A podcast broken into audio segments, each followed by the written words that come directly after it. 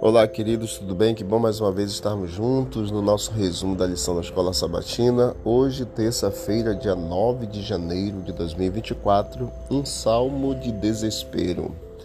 O salmo em questão é o Salmo 22. Eu aconselho que você leia. Este salmo é um modelo de oração em meio ao desespero. E nesse salmo nós encontramos expressão de sentimento e palavras nós encontramos também confiança e fé em Deus, abandono do fardo e do desespero. Nós também vemos um vislumbre de novos, de novos horizontes. Nós vemos no Salmo 22 adoração e também nós vemos transformação espiritual. A mudança de lamento para louvor demonstra a graça e conforto que o crente recebe de Deus por meio da sincera oração. O salmo começa com um desespero: Deus meu, Deus meu, por que tu me desamparaste?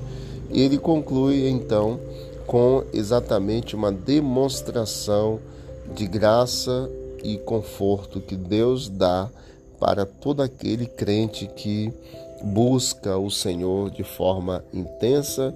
O Senhor, ele abençoa e o Senhor cuida. Deus é o cuidador. Orar com base nos salmos irá permitir que os adoradores pronunciem suas orações livremente.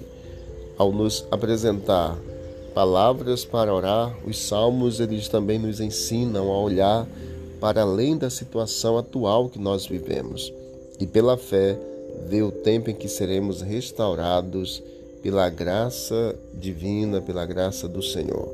A orar com base nos salmos conduz também os adoradores a novos horizontes espirituais. E a mudança de lamento e louvor é observada em muitos salmos e é indício da transformação espiritual que os crentes eles experimentam quando eles recebem exatamente o conforto, a graça por meio da oração. Que Deus abençoe a todos nós possamos fortalecer nossos passos em oração e adoração, Senhor. Vamos orar. Obrigado, Deus, pelo Salmo 22. Obrigado pelo clamor, mas obrigado pela restauração, pela transformação. Obrigado por tua presença, em nome de Jesus. Deus abençoe a todos e vamos que vamos para o alto e avante.